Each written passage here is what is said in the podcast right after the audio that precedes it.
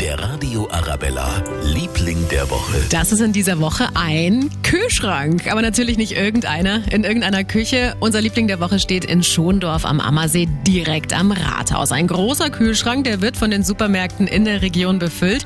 Die tun da Lebensmittel rein, die bald ablaufen würden. Auch Privatleute können was reinstellen und alle, die Unterstützung brauchen, greifen einfach hinein. Das funktioniert richtig gut, sagen die Schondorfer. Ich finde es auch toll, irgendwie so eine Mischung aus Tafel und öffentlichem Bücherschrank, nur statt es halt anstatt Romanen Romadur gibt. Der Radio Arabella, Liebling der Woche.